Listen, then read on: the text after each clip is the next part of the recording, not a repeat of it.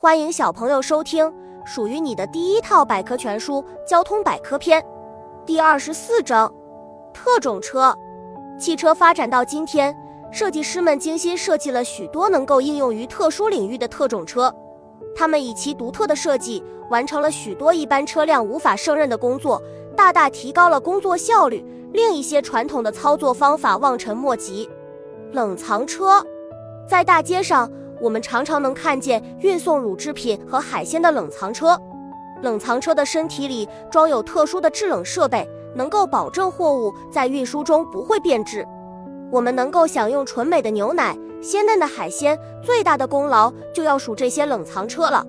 白色救护车，对于那些突发病或是意外的病人来说，救护车及时出现就意味着生命还可以延续。当救护车赶往紧急呼叫的事故现场时，所有的交通工具都要为它让道。救护车、绿色邮政车，人们利用邮政服务寄信、寄包裹、发送快件等，都离不开邮政车的协助。邮政车让人们之间的通讯更加畅通无阻。独特的绿色设计体现了一种和谐，无论是邮件发放者还是接收者，邮政车都能给他们带来绿色好心情。小知识：国外救护车上的英文是反写的。除尘好帮手。炎炎夏日，太阳将地面炙烤得异常干燥，洒水车轻盈穿过，顿觉丝丝凉爽。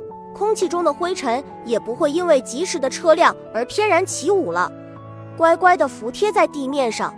洒水车像一位掌管雨露的天神，向人间一次次地播撒甘霖，洗涤尘埃。本集播讲完了。想和主播一起探索世界吗？关注主播主页，更多精彩内容等着你。